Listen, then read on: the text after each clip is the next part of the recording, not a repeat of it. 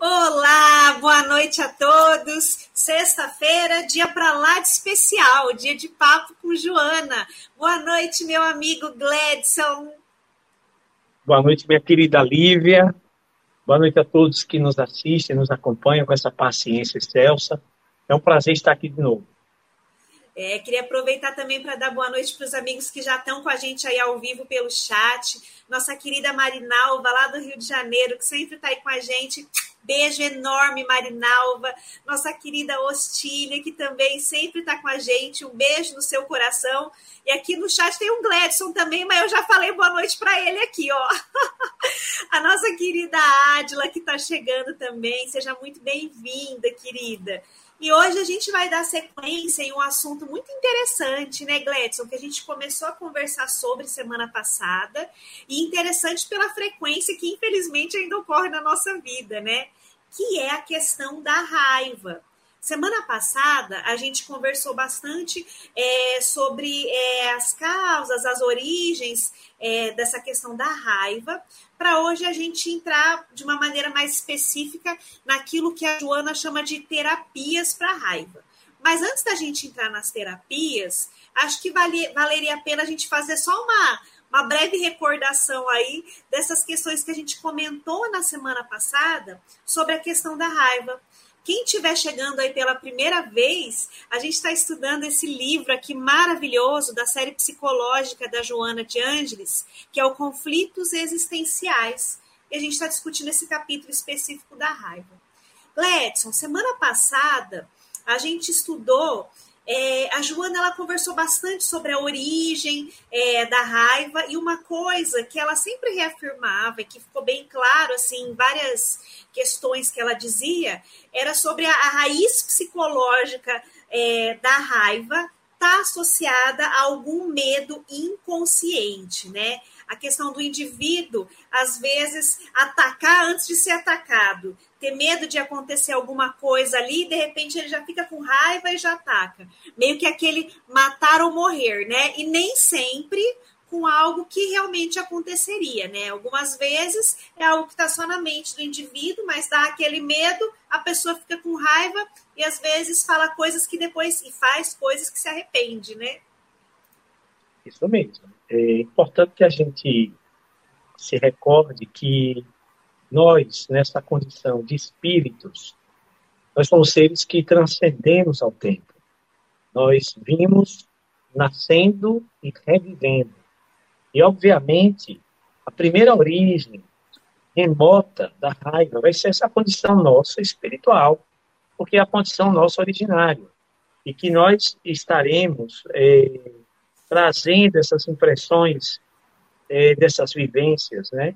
E, obviamente, que após esse trânsito em nós mesmos, nós teremos essas questões muito mais bem delineadas, como você mesmo falou. Essa questão que está presa nos inconscientes das nossas vidas, né? E aí é algo interessante porque ela fala é, desse ego sentido ferido, né? Sentindo-se ferido, é também um processo de um mecanismo de defesa, né? Então, sentir raiva, de certa, de certa forma, é, é importante que a gente tenha raiva. É importante. O, o que mais importante também o é, é o que fazer com ela. Então, é o espírito que está se libertando de si mesmo quando começa a operacionalizar esses processos emocionais de estrutura primária.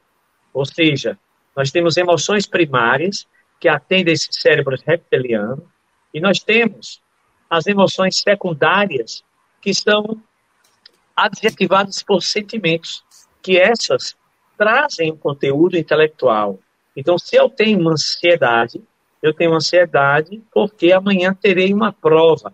Eis aí um medo que tem um conteúdo intelectual, que dá causa, e entra o processo de discernimento.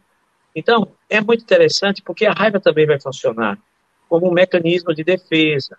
Quando ela diz que a primeira causa é espiritual, e aí vai atender a essa condição originária do espírito, Obviamente que para a gente se defender, é preciso que haja do ponto de vista emocional, essa repulsa, haja essa reação. Então, a raiva tem esse funcionamento, tem essa, tem essa função, digamos assim. Então, ela pode funcionar como um mecanismo de defesa. No entanto, a gente vai saber que ela está a serviço do ego quando, por exemplo, eu usar um processo de hipercompensação, de autoengrandecimento, de envaidecimento dessa persona, de tentar humilhar o outro, agredir o outro, é, controlar o outro de maneira obsessiva, usar um modo predador, aí já vai ter um conteúdo intelectual pejorativo a serviço de uma delinquência interna, de uma malversação interna. Então, isso aí já passa a ter um cunho patológico. Por isso que nós temos que prestar atenção. Todos os autores, eu queria citar um paulista aí. Essa semana eu andei revendo algumas leituras. Professor Cristiano Nabuco, que é um homem, um teórico da terapia cognitiva construtivista, que fala o seguinte: a emoção elicia o pensamento e este elicia o comportamento. Na abordagem radical da terapia cognitiva, vai falar o seguinte, que é o pensamento que elicia a emoção e esta, por sua vez, determina o comportamento. Na visão dos construtivistas, não, é a emoção que vai, então, determinar o pensamento e depois o que você vai fazer. Então, veja que são concepções teóricas de uma do, do outro lado da moeda. É uma mesma moeda que tem diversos lados. Por quê? Porque o ser humano também tem essas diversas facetas. E isso é muito bom, porque são formas diferentes de se olhar o mesmo fenômeno. Você tem um fenômeno ali e você pode olhar por outras conjunturas, por outros, por outros processos observacionais. Então, ela vai nos falar também que a raiva, na condição atual, ela pode ser originária a partir de uma perpetuação daquilo que ela faz nos relembrar de um processo de constelação familiar, que vai ser originária a partir de pequenas frustrações, né? Isso seria dito através de castrações psicológicas, coisas que eu gostaria muito de ter, de obter, de ser, de fazer, e que por uma razão XYZ da vida, isso me é impedido. Então, hoje, a gente verifica que os pais, é, pessoas castradas em um passado não tão longínquo, têm o maior receio de permitir que seus filhos se frustrem. E isso é um erro, é um equívoco, porque, de certa forma, essa frustração ela é uma lixa da alma. Ela vai fazer com que a pessoa passe a desenvolver outras habilidades interpessoais e pessoais a fim de lidar com as suas adversidades. Então, ela vai falar também dos pais que são perigosos, que são violentos, que são é, pessimamente. É, que são seres humanos desequilibrados, que fazem da violência o mote da bandeira e aí da injustiça. Então, é, pais que têm também posturas coercitivas, né, que vão estar ensinando a esses filhos uma relação com o outro de agressividade. Por isso que na abordagem esquemática tem lá a relação minha com o outro, é um outro domínio. Então eu tenho que ter um reconhecimento do outro saudável e não por uma imposição de violência. Quem não se lembra então daquele senhor, meu Deus, intitulado, me desculpe, mas foi uma coisa que rolou aí na, na nas redes sociais, na, na, na, nos informativos televisivos, o bandido do parque aí em São Paulo, quando tinha um senhor lá que praticava é, ali a, a, manipulação com mulheres e depois é, as abusava sexualmente, o maníaco do parque, me engano, né? E, e aí depois, quando se foi observar a psiquiatria, a psicologia, quando foi estudá-lo como estudo de caso, verificou que ele era uma criança que fora submetida a processos inimagináveis de violência, né? inimagináveis de violência de toda ordem. Então, esse tipo de situação leva as pessoas, esses tipos levam a, a, as pessoas a, a fazer mau emprego dessa emoção primária que é tão significativa para a constituição da nossa individuação. A raiva também, segundo Joana, em forma de resumo, vai apresentar um estado de amargura, né? Porque eu posso não ter uma estrutura de defesa adequada e aí eu vou me ver nesse cenário e não vou conseguir fazer uma análise tranquila, né? Em verdade, eu vou me deixar valer pela tirania do ego, né? E isso vai ser uma coisa que precisa ser repensada. Então, ela traz essa raiva por várias vertentes, pela, pela vertente da espiritualidade, de acordo com essa nossa, nesse trânsito em nós, nesse espaço e tempo do infinito, o espírito não tem aí um taxímetro. Quem é da minha geração, taxímetro era um instrumento que eram colocados em carros de aluguéis, os táxis, que contava ali a viagem, né? Então, tem que explicar isso porque eu, nós somos pessoas de dois séculos, eu estou em dois séculos, né? 20 e 21. Então, é, o espírito não é dotado de um taxímetro, nem a lei de Deus determina um taxímetro para que a gente possa evoluir, senão a gente vai perder o bonde. Não é assim. Então, ela considera isso e diz: ó, oh, somos seres que transitamos em nós mesmos, e essa origem dessas coisas já vem desse trânsito, vem desse processo. Então, é muito importante que a gente preste atenção e também as, as questões da atualidade, em que esse, é, as pessoas são forjadas a partir de famílias, que são essas células máter da sociedade, e aí pode-se também aprender a ter a raiva de maneira desadaptativa. Né? Não é à toa que o nosso livro dos Espíritos vai falar da maior missão do ser humano na Terra para aqueles que assim são possibilitados, que é a condição de exercer a paternidade e a maternidade. Não dizendo com isso que todo aquele que não a exerça não seja, não seja digno. Aliás, é, precisamos de trabalhadores de última hora em todas as vertentes e dimensões da sociedade humana. Mas a condição de direcionar um espírito, como um filho, uma filha, é algo extremamente valioso para essa nossa vida que Deus nos permite viver. Então, é algo muito importante e ela faz é, essa estrutura analítica, falando inclusive dos nossos complexos de inferioridade, né? É, que é algo que a gente precisa entender que esse complexo de inferioridade traz um processo de culpa, traz toda uma estrutura psicológica desalinhada. E aí é natural que a forma responsiva de atender essas questões é através da agressividade. É aquela coisa bem primitiva que nós aprendemos. Outra coisa, é, eu me recordo de uma passagem de Valdo Pereira Franco, quando ele dizia: Olha, a raiva é assemelhada, a pessoa que tem a raiva e não faz uma busca para dentro de si para entender o dano dessa situação, dessa emoção em nós, é assemelhado a uma pessoa que teve uma contrariedade muito grande que acendeu uma fogueira, que fez brasas e está lá esperando o seu algoz passar. Não se sabe a hora, não se sabe o momento, mas ele está lá.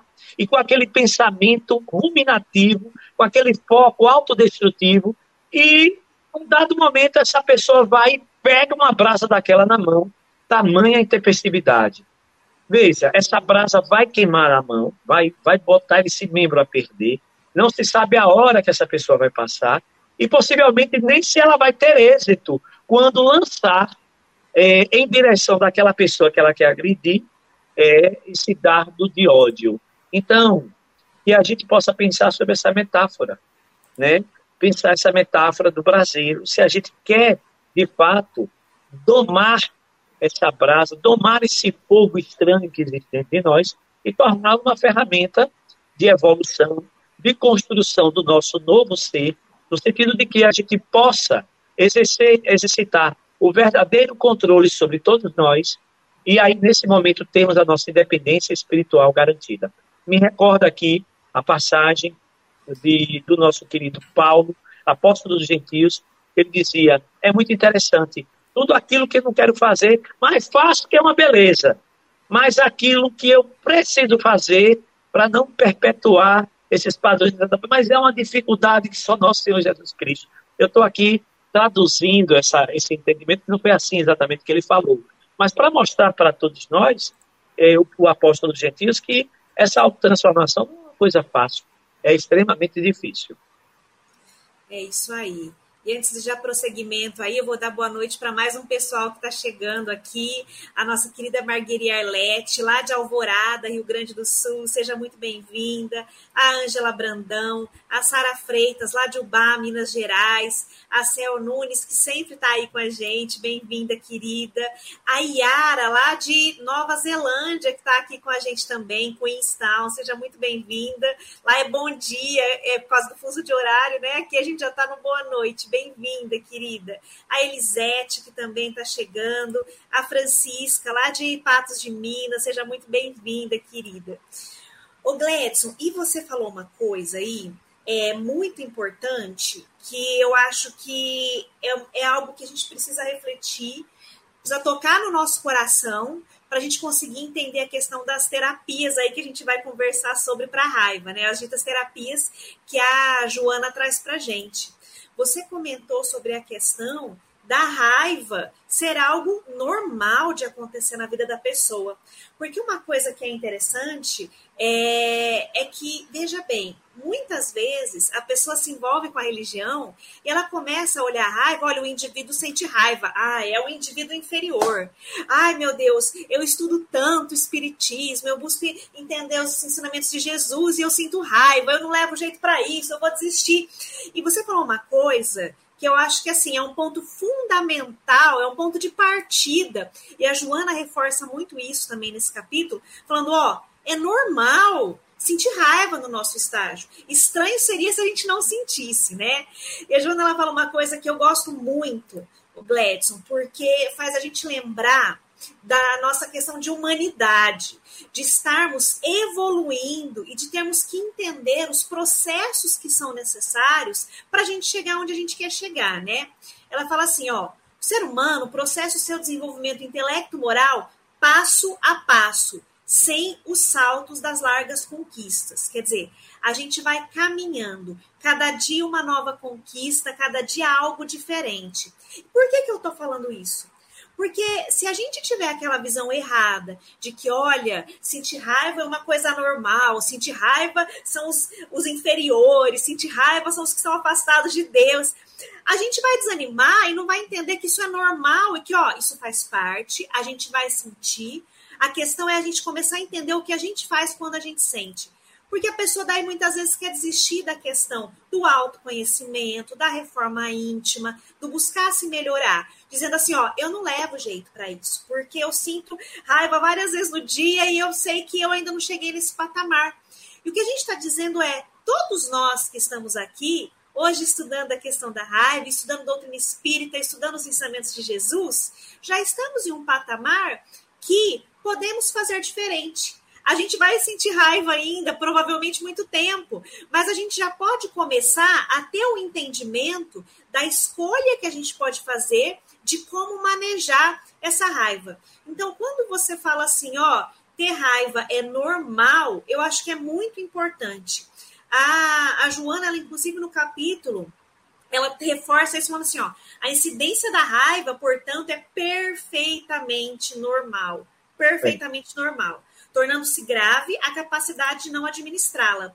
Então, quando a gente vai falar aqui sobre entender a questão da raiva e sobre a terapia para raiva, né, que a gente vai conversar aqui sobre algumas coisas que a Joana propõe, a gente não está falando ah, o seguinte, ó, você vai começar a fazer isso e você não vai sentir raiva nunca mais. Não é isso.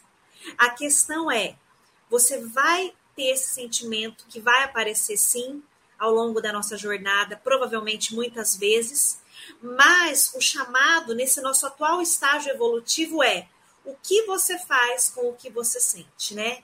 Então, meus amigos que estão aqui acompanhando a gente, o que a gente está querendo dizer é: não se sinta diminuído se você sentiu raiva várias vezes ao longo do dia. Sinta-se normal, que todos nós sentimos, mas chegamos em um ponto em que podemos começar a trabalhar melhor a questão da raiva.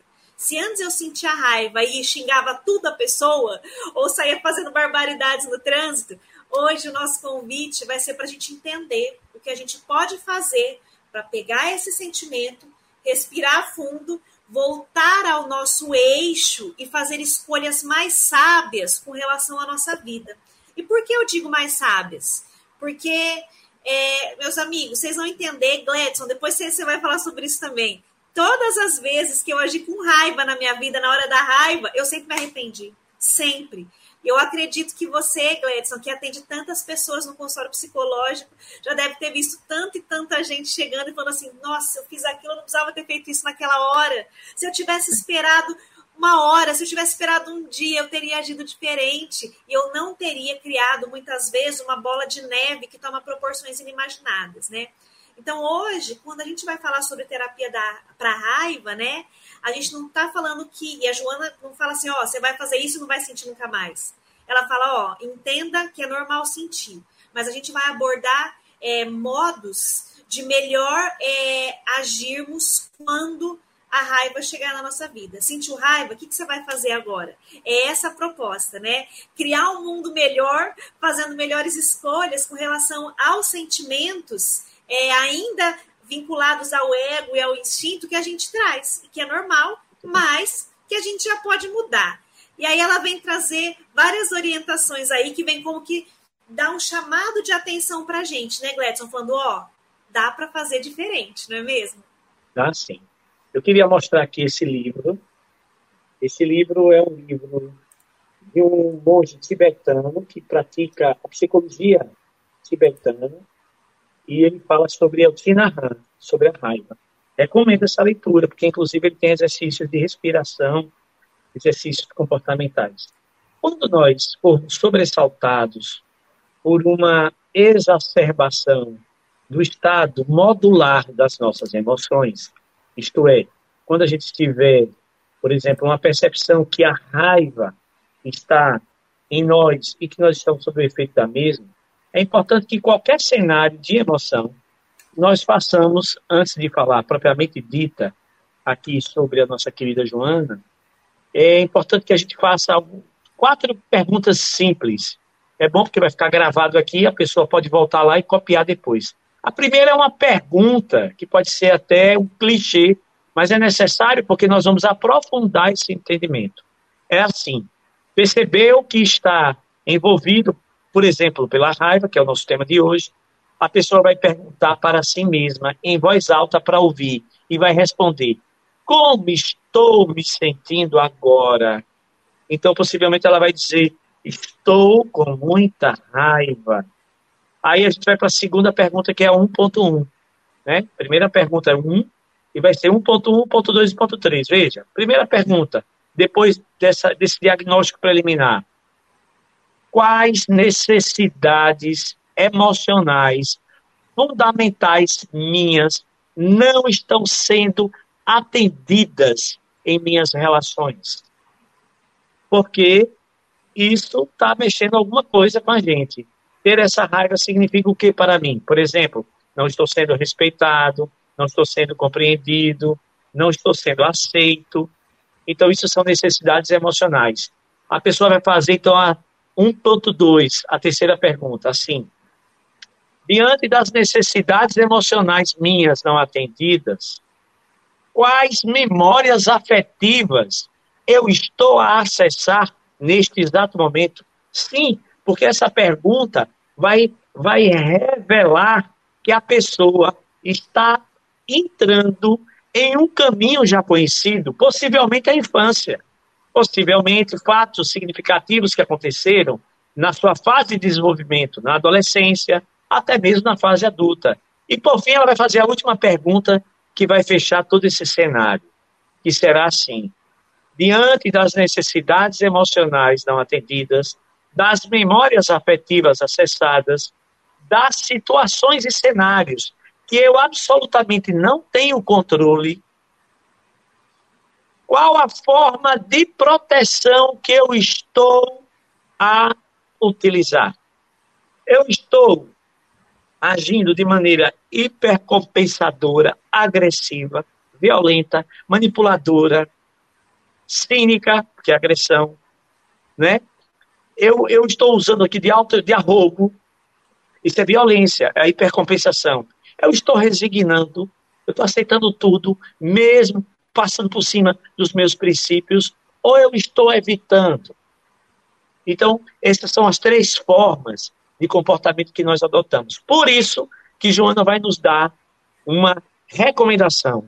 Ela vai dizer o seguinte: diante desses processos modulares emocionais, principalmente aqui a raiva, que é o nosso assunto, isso serve para ansiedade, para medo, para tristeza, para o que se quiser usar, mas a raiva, reserve-se a adiar decisões, de responder para ter que esclarecer, de discutir em nome de autodefesa, porque você está com a temperatura alta.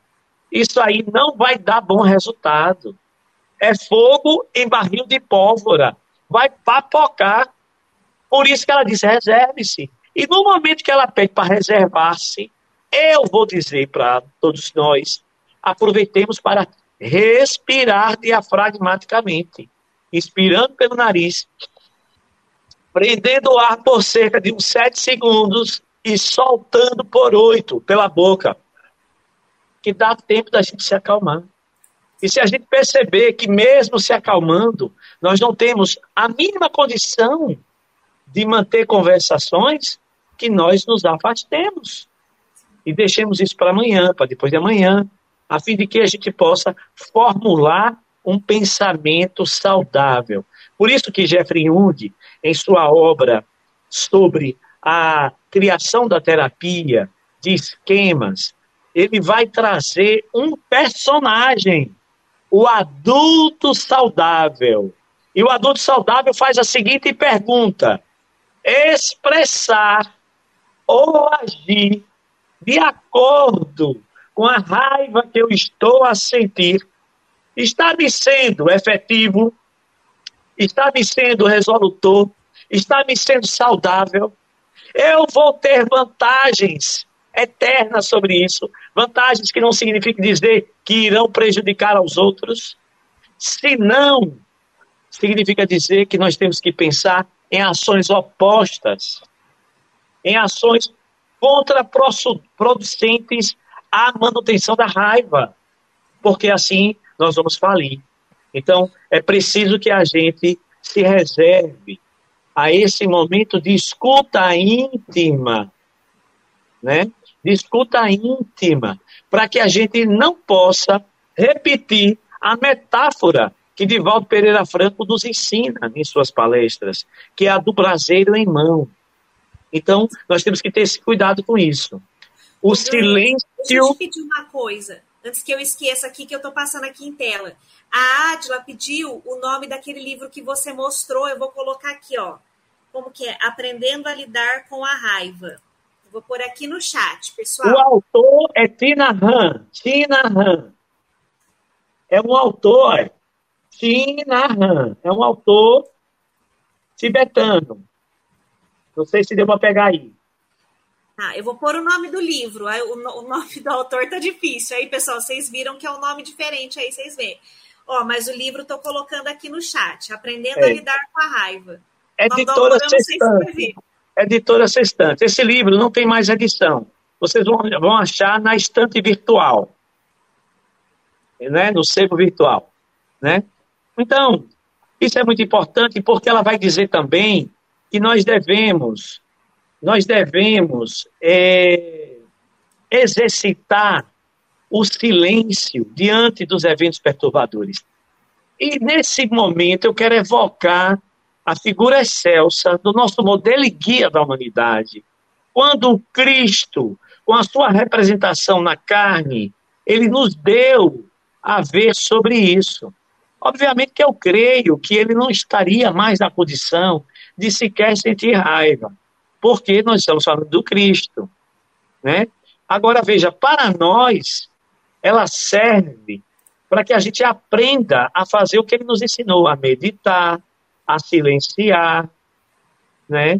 A, a calar na hora que precisa, né? Na hora que é necessário. Isso não é sinônimo de covardia, né? Muitas das vezes, hoje nós estamos tendo aí um processo extremamente equivocado de comportamentos, e que está afetando muito dos nossos, é, dos nossos irmãos brasileiros e irmãs, que as pessoas, à guisa de dizer direito de expressão, usam o sentimento da raiva para agredir, entendendo que silenciar é fraquejar. Parece que nós estamos diante dos verdadeiros sicários na época do cristianismo primitivo, o qual, inclusive, queimou Joana de Cusa, quando, é, quando aquele sicário chega e diz assim: abjure o nome do Nazareno, aquele fraco que só lhe ensinou a morrer. E parece que nós estamos repetindo o comportamento dessas criaturas desairosas do passado. Ou seja, estamos virando flâmulas de ódio. Então é preciso silenciar. E o silêncio, ele é necessário, porque eu preciso ir de encontro à tranquilidade. Como que eu vou avaliar algo se eu estou intranquilo? Eu não vou ter êxito, isso é questão de lógica. Então, a gente precisa entender que esses desafios comportamentais, quando nós eliciarmos eles em nosso cotidiano, o que é que vai acontecer? Novas neurogêneses serão abertas, novos caminhos responsivos, de respostas mais adaptativas. E aí nós não ficaremos presos a esse homem e essa mulher velhos. Nós estaremos mais livres. O hábito de se ver com virtudes e defeitos. Isso é muito importante. Por que, que ela disse que isso é importante? Porque eu preciso me reconhecer. Reconheço a minha. Tem um, tem um videozinho maravilhoso de uma pernambucana aqui, do Recife, e é, ela fala curar curar de mim. Eu quero me curar de mim. Quero me curar de mim. Quero me curar de mim. E ela, ela se reconhece invejosa, fofoqueira, corrupta, malandra, desonesta. Mas ela se vê na condição e na vontade de querer mudar.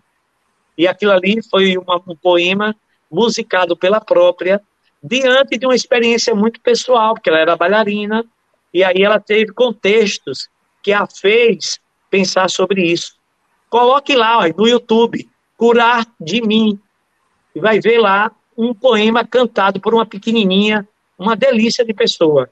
Então, é importante o ato da gente se ver e dizer, ao passo que eu me percebo impaciente, mas já exercitei a paciência em alguns momentos e trazer isso à tela mental, porque o pensamento é força é energia, são formas, pensamentos. E outra coisa que o espírita precisa lembrar, para todo espírita consciente, no momento que nós modulamos inadvertidamente em processos emocionais, nós abrimos cenários permissivos para os quadros insidiosos da obsessão deletéria, da obsessão que não, não tem reservas. É a fome com a vontade de comer. Então a gente precisa ter atenção a isso, né? É, se nós formos advertidos em algum momento de maneira agressiva e indelicada, guardemos a aceitação, guardemos, guardemos aquela crítica, guardemos aquela condição, exercitamos a humildade, a caridade, a benevolência. É a história do dar a face. A outra, a esquerda, a direita. É isso aí. Isso aqui são os ensinamentos crísticos que Joana vem passar para nós. Não tem. É a mesma coisa. A gente pega lá o, o, o Evangelho segundo o Espiritismo, lá no campo da espiritualidade, e vai estar aqui o processo crístico, em todas as obras dela. A paciência. Tem um capítulo do Evangelho segundo o Espiritismo sobre a paciência. A pessoa que tem paciência, ela já está na condição de modular a raiva, transformando esse fogo do desalinho em uma canalização de mudança para bons hábitos, de uma energia para uma ação oposta, uma ação benéfica diante daquilo que está fazendo com que a pessoa se desorganize.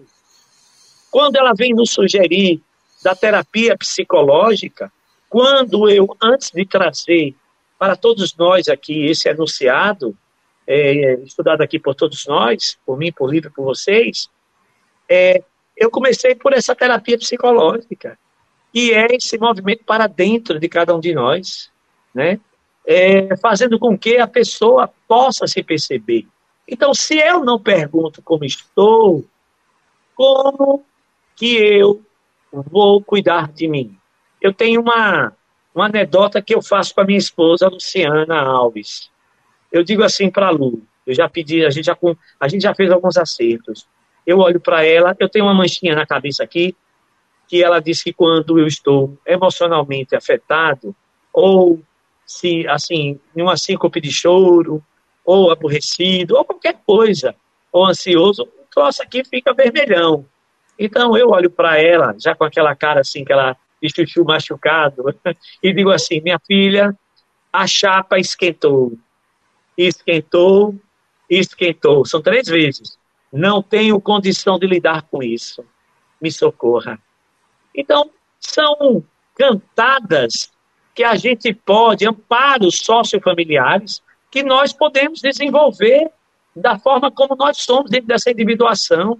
Não tem uma regra, uma forma, uma maneira que seja rígida para lidar com essas coisas. Então a gente precisa fazer isso. Se eu pergunto como estou, eu preciso ouvir a minha resposta. E muitas das vezes, quando eu digo eu não estou bem, as lágrimas já me, já me lavam a face. E às vezes eu preciso até perguntar e ouvir isso, e sentir isso, para que eu possa trazer o carro, esse corpinho aqui, esse psique, essa mente para o alinhamento com a vida. Então a terapia psicológica, ela vai nos. É o espelho, espelho meu. Eu costumo dizer que a terapia psicológica é, na verdade, a metáfora lá daquele conto de fadas transformada em realidade. Espelho, espelho meu, como estou eu? Ao invés de perguntar se tem alguém mais bonito, ele pergunta, como estou eu? Né? E possivelmente, se eu perceber que eu não estou bem, eu vou tentar identificar as minhas necessidades emocionais que me são fundamentais. Eu tenho necessidade de carinho, eu tenho necessidade de empatia genuína, eu tenho necessidade de proteção. Eu tenho necessidade de tudo isso. Se eu não perceber que eu tenho necessidade de ser reconhecido, de ser aceito, de ser conectado, eu vou começar a me sentir abandonado, rejeitado. E aí eu vou reagir. Vou reagir com agressividade, com raiva, porque é um mecanismo de defesa. Isso faz parte da minha condição primitiva de ser, que eu preciso abandonar e transformar isso em algo captado para o bem, para o meu, para o meu benefício. A terapia da prece e da meditação. A prece, quem ora, vibra, quem ora se conecta com aquilo que estamos a caminho de ser. Já diz o nosso querido Emmanuel na obra a caminho da evolução, que o que nós precisamos desenvolver neste momento é a nossa humanidade genuína. Depois de concretizarmos esse processo, é que nós estaremos a caminho da angelitude. Nesse momento não temos que, que falar sobre angelitude. Nós temos que focar no exercício da humanidade, dessa humanidade que está dentro de nós, que a gente precisa torná-la cada vez mais parte constitutiva do nosso ser. Então, eu tenho necessidade de tudo isso. E quando eu faço a minha prece, eu estou usando de um artífice da sinceridade legítima, de uma alma que se reconhece imperfeita e que ora pedindo a força da espiritualidade amiga. Essa vibração de amor, ela vai modificar a nossa estrutura neural, a fim de que a gente possa receber os mananciais benéficos que a espiritualidade nos oferece. A meditação vem selar isso. O Cristo meditava, meditava, e ele fazia disso de um trabalho. Quem não se recorda do exemplo do Monte Sinai, quando João Pedro e Tiago ali com ele, porque dormes, já minutos antes do martírio, e ali ele em processo de meditação, né? Para fechar, né, nós temos aqui ainda as boas leituras, leituras essas que devem ser catalogadas, que devem ser otimizadas, disciplinadas. Se nós ficarmos à toa, a gente vai estar perdendo uma grande oportunidade de marcar essa reencarnação.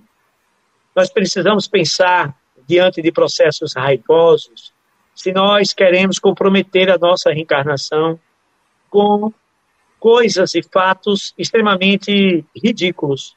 Se a gente quiser comprometer com esse tipo de situação, é uma questão de decisão de fórum íntimo. Mas veja, essas questões torpes, o nome já diz, não tem importância. E se eu precisar pedir perdão a alguém, pedir desculpa, por que não? Desde que isso atenda à sinceridade dessa alma. Porque errar faz parte da nossa caminhada.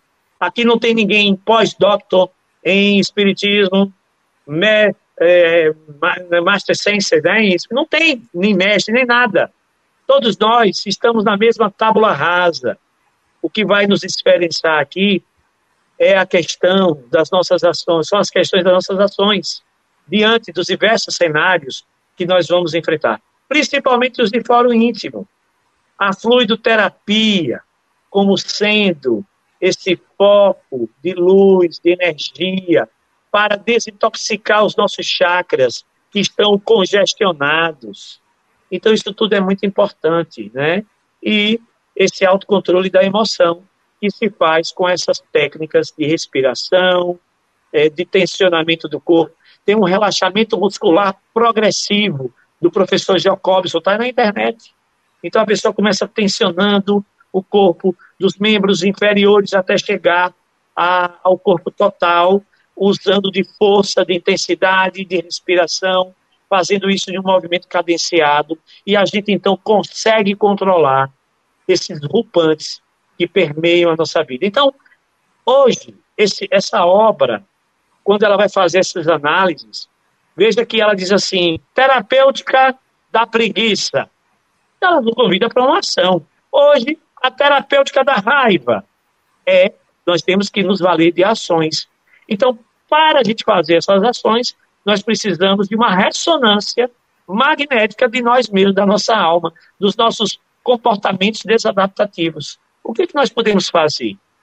Né? Se nós temos um ímpeto, essa semana eu passava de moto aqui em Aracaju, tem uma ponte eterna, parece a ponte de Sísifo. A pedra chega no final do morro, aí tem que sair rolando de novo. Nunca acaba. Essas questões de corrupção que existem aí no mundo inteiro e aqui no Brasil não é diferente. Então, eu passando por essa ponte de Sísifo, que nunca acaba essa obra, né? Um cidadão veio com o carro, botou o carro por cima e você pede distância de seguimento, tal, tal, tal, a pessoa atende, porque uma outra pessoa lá estava com ele, mas quando chega no final da ponte, que eu abro o caminho para ele, que só passava um veículo por vez, e ainda faço um gesto da cabeça, agradecendo tal. Ele olha para mim e ele faz um gesto obsceno do mais terrível. E aí me vê aquela dor no coração, de tristeza. Meu Deus. Meu Deus. E aí veja, ação oposta. Vá com Deus. Que a paz do Mestre nos envolva. Vá com Deus, vá com Deus. E aí, Legião Urbana estava tocando no radinho da minha moto. Então, vamos aumentar o volume e ser feliz, porque são dessas reações que a gente precisa crivar cada vez mais em nossas vidas. Responder a grosseria com grosseria é perder energia, é perder energia vital, mental, saúde mental, tudo se repercute. Outro dia desse aqui, eu fiz uma técnica da folha de papel. Lívia há de se lembrar, na questão da raiva que a gente amassa a folha e a gente nunca mais aquela folha vai ser a mesma. É a mesma coisa com o nosso corpo. Um querido dileto da minha alma, é, que era acostumado a diversos roupantes emocionais, hoje enfrenta uma grave doença é, neurológica. Então, essas coisas a gente tem que aprender, porque isso tem consequências. Né? Essas questões têm consequências. E a gente precisa exercitar essa acalmia, essa paz interior. A paz interior não é ter conflito, é não responder ao conflito com conflito. Então, é esse estado de descoisas que a gente precisa alcançar. Porque sabemos todos nós, tudo aqui é temporário. Somos atores de uma vida real. E essa cena vai acabar. E então a gente tem que pensar como queremos estar daqui a mil anos, não é daqui a cinco, porque pensar isso é pensar pela matéria. Com o espírito, eu preciso pensar, eu quero estar aqui daqui a mil anos como? Eu quero estar mais leve, mais solto, mais feliz, mais saudável. Como é que eu quero estar? Eu quero estar com mais virtudes. Como é que eu quero estar? Então, isso é muito importante e isso começa a partir do controle das nossas emoções eminentemente aqui da raiva. É muito mais coragem a gente conseguir superar aquilo que é instintivo do que a gente se envolver no instinto, né? Quer dizer, eu vejo muito mais coragem na pessoa conseguir parar, respirar fundo ao invés de reagir imediatamente, da pessoa exercitar a paciência dela a cada instante, né? É, você falou muito bem essa questão, Gledson, de o mundo hoje está achando que coragem é ir, falar, gritar e brigar.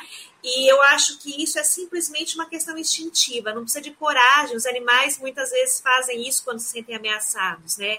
Coragem é você conseguir ir lá, é, respirar fundo, manter a serenidade, mesmo numa situação adversa, você conseguir ter, tomar uma decisão que seja boa para todos os lados, né? Tem uma historinha que eu gosto muito, que eu sempre conto ela em palestra e tal, porque eu acho que ela representa muito isso, sobre a paz, sabe?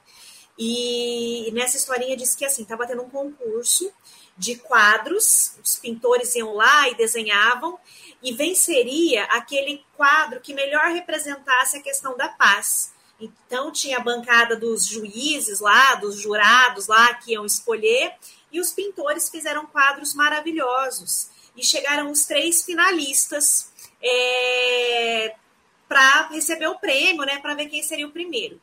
E pela escolha do júri técnico, em terceiro lugar, ficou um quadro lindo que representava um jardim maravilhoso, com pássaros cantando, com flores, aquela coisa linda. Ficou em terceiro.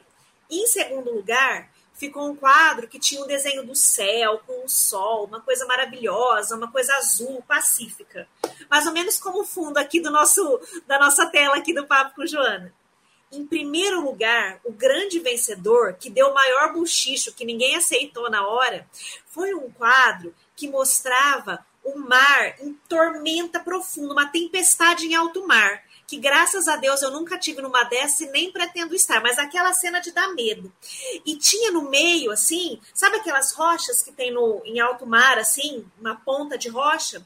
E nessa rocha tinha um ninho, e nesse ninho tinha passarinha com os filhotinhos dela lá tranquilamente alimentando eles e ele ganhou. E aí todo mundo se revoltou. Falou, onde já se viu? O quadro que está longe de paz, a maior tormenta, vai ganhar essa competição, esse torneio aí do quadro mais que representa a paz, está roubando, esse juiz aí foi comprado. E aí os juízes explicaram, eles disseram, não, esse é o quadro que melhor representa a paz. Porque tá com o coração pacífico, quando tudo vai bem, qualquer um consegue. É Agora, esse quadro representa a passarinha lá cuidando dos filhotinhos dela tranquilamente no meio de um mar em tormenta. Ele falava: a verdadeira paz é essa. É quando o indivíduo consegue, mesmo diante das condições mais adversas, manter o equilíbrio na vida. Isso não quer dizer que a gente vai ser uma pedra de gelo que não vai se abalar com nada. Isso quer dizer, de acordo com tudo isso que a gente conversou hoje, que mesmo diante daquelas situações que gerem emoções adversas aí na gente, que a gente sinta raiva, que a gente saiba escolher com a razão aquilo que a gente quer para a nossa vida. Falamos tanto em um mundo melhor, nós os espíritas somos doidos para falar na chegada do mundo de regeneração, e a gente se esquece que a regeneração virá não das teorias, virá no dia em que nós conseguimos pegar isso aqui e colocar na nossa vida prática.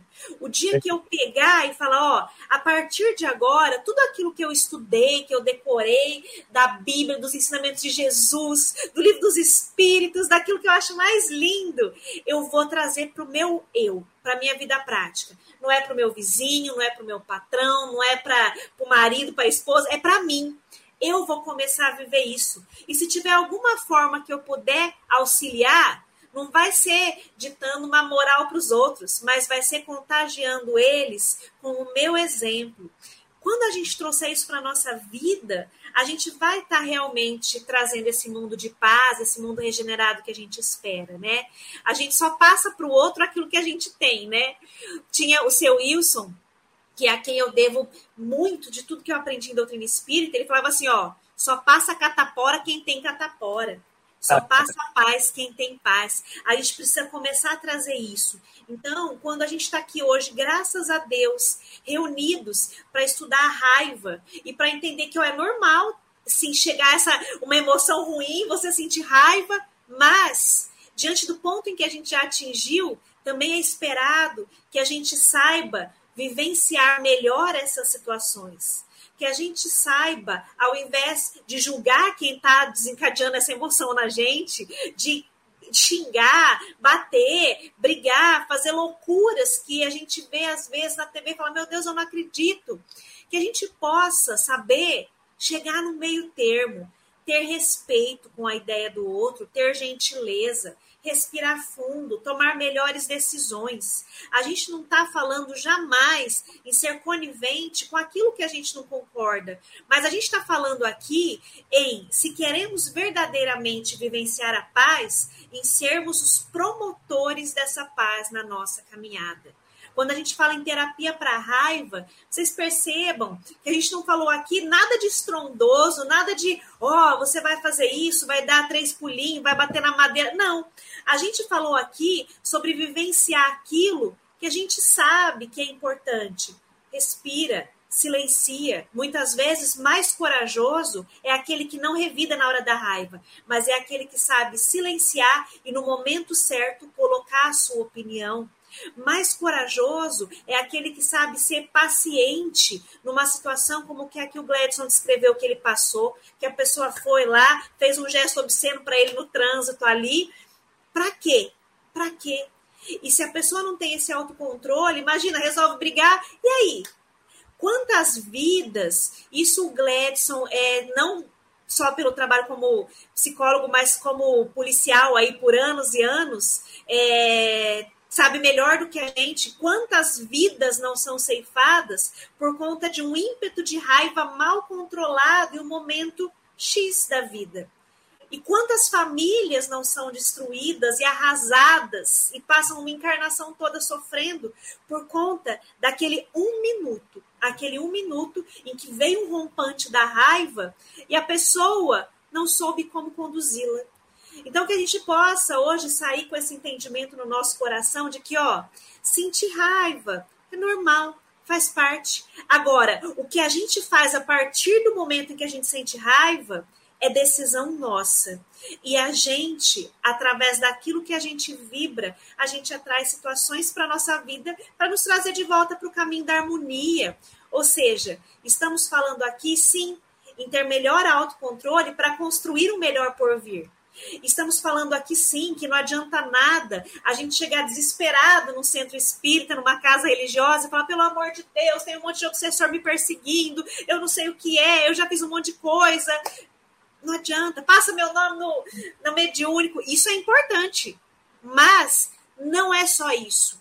É importante que eu leve em consideração que as minhas companhias espirituais estão muito de acordo com aquilo que eu sinto e que eu penso no meu dia a dia e com o modo como eu conduzo aquilo que eu ainda sinto que não é tão bom, né? O problema não é sentir raiva, o problema é alimentá-la nas horas do meu dia.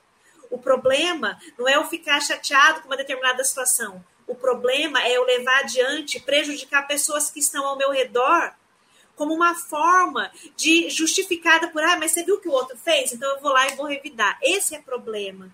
E a gente, através disso, abre uma sintonia com uma espiritualidade que vibra igual, em desarmonia, criando problemas na nossa existência que a gente podia passar sem, se a gente soubesse ter melhor essa, esse hábito da vigilância, o autoconhecimento, a oração, né? E a vontade ativa e perseverante de buscarmos caminhos mais pautados no bem, né? No amor, no respeito ao próximo.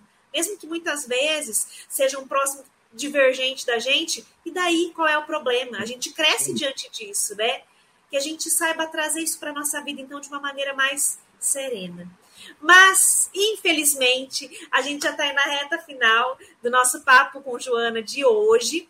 E semana que vem eu já queria deixar um convite, porque vai ser um, um tema também muito especial, por ser um tema também muito presente na nossa vida, que com certeza a gente vai aprender muito com os ensinamentos da Joana, que é a questão do medo, medo. né? Sente medo? Tem medo de sentir medo? Como que tá no dia a dia? A gente vai conversar isso, sobre isso semana que vem.